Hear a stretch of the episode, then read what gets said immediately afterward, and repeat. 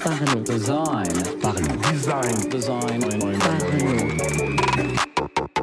Salut, c'est Romain, bienvenue dans un nouvel épisode du podcast Parlons Design dans lequel je vais te donner la meilleure astuce selon moi pour garder la motivation créative, l'envie de créer des choses, de designer de nouvelles interfaces, euh, de designer n'importe quoi, de nouvelles illustrations, de nouveaux projets 3D. Euh, parce que finalement le plus dur quand on fait du design, euh, quand on est jeune et qu'on se lance dans le design, c'est d'arriver à un résultat concret, à un produit bien réel, bien utilisable vraiment, euh, qui arrive entre les mains euh, de l'utilisateur. Euh, si on est euh, novice, si on est débutant, si on est étudiant, il va falloir qu'on trouve un développeur si on veut avoir un vrai site, il va falloir qu'on trouve un développeur si on veut une vraie application ou le faire soi-même, mais en tout cas ça va prendre beaucoup de temps entre le moment où on va designer, concevoir l'interface, la tester et le moment où elle va être disponible vraiment pour qu'on puisse l'utiliser réellement. Et donc ça c'est quand même un gros frein euh, qui arrive pendant la découverte, pendant l'apprentissage, pendant les projets. Euh, Enfin bon, c'est c'est vraiment un, truc assez frustrant de jamais voir les résultats au début. Et donc je vais te proposer quelques astuces euh, pour éviter cette frustration, éviter d'être démotivé, éviter de perdre l'envie. Donc la solution c'est quoi? Elle est vraiment simple en fait. hein. C'est de partager ce que tu fais. Et du coup, on va voir plusieurs façons dont vous pouvez euh, ben, partager vos créations, recevoir des feedbacks dessus et garder justement cette motivation, cette envie, euh, réussir à se motiver à faire des projets personnels, des défis, en plus des projets qui peuvent être par exemple pour des clients et qui sont parfois un petit peu moins motivants. Et garder voilà cette envie de tout le temps s'améliorer en s'entraînant, en créant des choses. Euh, et puis du coup le succès au bout si c'est pas que ce soit un vrai produit parce qu'il n'y a pas les moyens, parce que ça va prendre du temps, parce que quoi que ce soit, qui est un résultat par rapport au partage. Donc pour ça, je l'ai découpé en trois catégories de façons dont on peut partager notre travail qui vont correspondre à différents types de travaux et qui vont apporter différents types de résultats. Le premier, euh, c'est, euh, on va dire, la dopamine régulière. Euh, ça va être Twitter et Dribble. Ça, ça va être des réseaux sociaux qui sont super pratiques pour partager vos petites créations, vos petits pas de tous les jours. Ça va être excellent pour partager ben, des petits essais, des petits entraînements, des petits tests que vous avez fait, que vous trouvez sympa, ou justement sur lesquels vous hésitez et vous aimeriez avoir des avis. Ça va être super simple, vous pourrez en poster très régulièrement, ça gênera pas du tout vos abonnés. Et puis euh, le gros intérêt de ces réseaux-là, c'est qu'il y a la possibilité de faire des rencontres à travers ces réseaux, à travers ces créations, soit de gens ben, qui ont les mêmes passions que vous, les mêmes envies que vous, et qui du coup euh, vont suivre votre travail, vont pouvoir vous donner des conseils et vont peut-être pouvoir devenir des, des connaissances.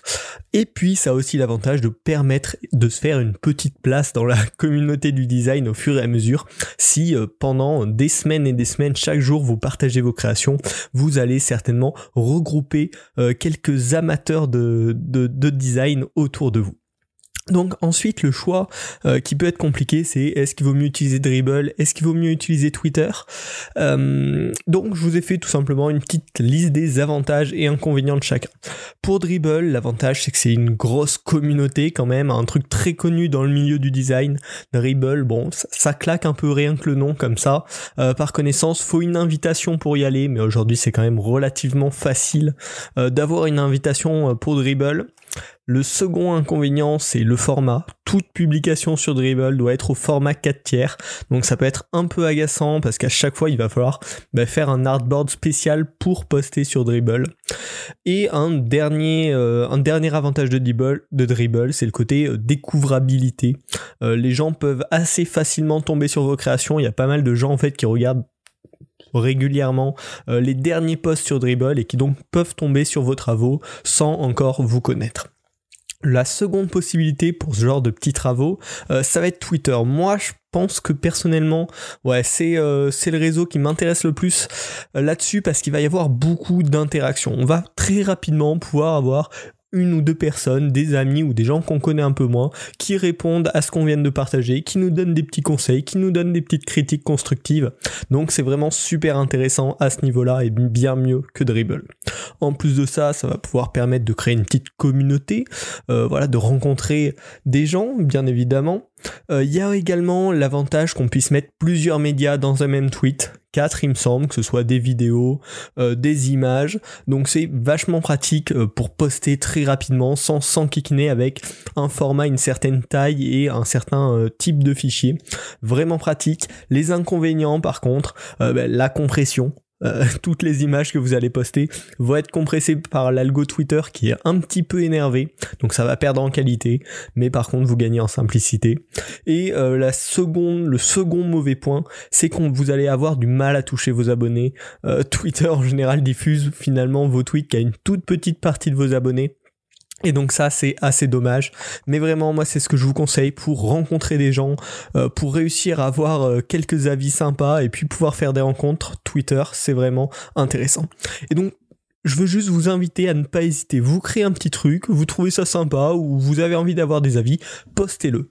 Au pire, en fait, il y a, deux scénarios. Soit personne va le voir, parce qu'en fait, Twitter, par exemple, si il, balance votre tweet à 5-10 personnes et que personne réagit, ben ils vont juste arrêter de le mettre dans les fils d'actu des gens ou le mettre bien loin, là où personne ne le verra. Et du coup, ben, personne ne le verra. Et euh, si des gens apprécient, like vos tweets, répondent, ben il le diffusera à plus de monde. Si beaucoup de gens apprécient, certainement il y en aura d'autres. Et du coup, en fait, ça peut apporter que du positif. Si c'est pas top, personne ne le verra. Et si c'est bien, ben, vous rencontrerez des gens, vous aurez des remarques et ce sera intéressant. Un petit exemple de ça, c'est euh, bah, là ces derniers temps, je me suis euh, je me suis lancé sur Magica Voxel, une application qui permet de faire du voxel art. Euh, en gros, c'est du pixel art mais en 3D. une appli que j'ai découverte grâce à Olivier Huard dans, sur le compte Likez-vous les uns les autres sur Instagram. Je vous mettrai le lien dans la description. Et du coup, je me suis lancé ce petit défi de tous les jours faire une création comme ça en voxel et puis je les poste sur Twitter. Il y a des jours, ça n'a plu à personne, personne n'a réagi, c'était nul. Et il y a d'autres jours où il y a quelques personnes qui ont réagi, qui m'ont donné leurs conseils, donc c'est super sympa. En même temps, j'apprends, et puis je fais quelques rencontres au passage. Voilà. Donc ça c'est pour la partie Twitter et Dribble, les petits pas du quotidien que vous pouvez partager. Le second point euh, qui va être un peu plus intéressant, un peu plus long-termiste, ça va être Behance. Euh, Behance c'est la plateforme d'Adobe pour euh, bah, partager vos créations justement et qui va notamment vous permettre de vous créer un portfolio, une vitrine sublime très rapidement sans beaucoup d'efforts. En tout cas, rien de plus que designer, euh, concevoir vos interfaces, vos illustrations, vos objets 3D. Euh, donc, va juste falloir réaliser bah, des images que vous pourrez poster sur euh, sous format d'un projet en fait sur Behance. ce réseau-là, il est excellent pour finaliser un projet, c'est-à-dire quand vous avez travaillé sur un projet un peu long, de quelques jours, de quelques semaines, et que vous voulez en garder une trace, vous pouvez poster ce projet sur Behance. L'avantage, c'est que ça fera un résumé de votre travail qui sera disponible à un endroit sur Internet.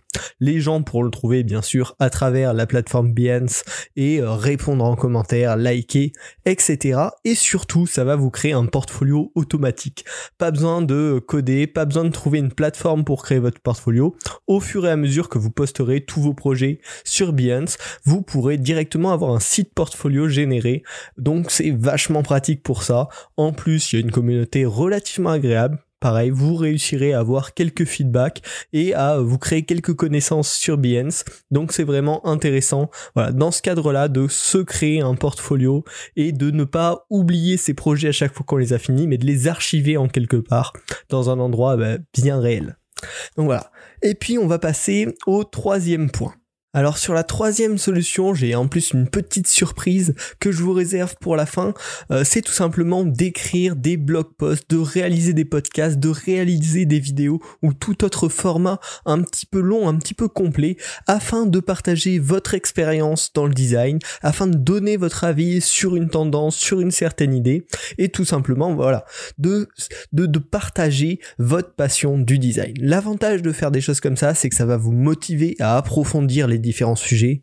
Quand je réalise chacun de mes podcasts, ben, j'approfondis des sujets que j'aurais pas forcément euh, appris euh, autant en profondeur à chaque fois. Donc j'apprends plein de choses en réalisant mon podcast. Et donc quand vous allez réaliser des articles, des podcasts, des vidéos, vous allez apprendre beaucoup de choses. Donc ça c'est déjà un premier point top. En plus de ça, ça va vous permettre d'affirmer un petit peu votre savoir, votre intérêt pour le design auprès des autres, auprès des autres designers et auprès de potentiels employeurs clients. Donc c'est super intéressant. Et en plus de ça, vous allez certainement rencontrer une communauté de passionnés, donc ce qui est bien sûr super intéressant. Le souci de ce moyen-là par rapport aux autres, c'est que ça demande beaucoup plus de temps. Euh, si vous écrivez des, des, des, blog posts, ça va être un petit peu long, bien évidemment. Si vous réalisez des vidéos également, et puis des podcasts, ça prend aussi un peu de temps.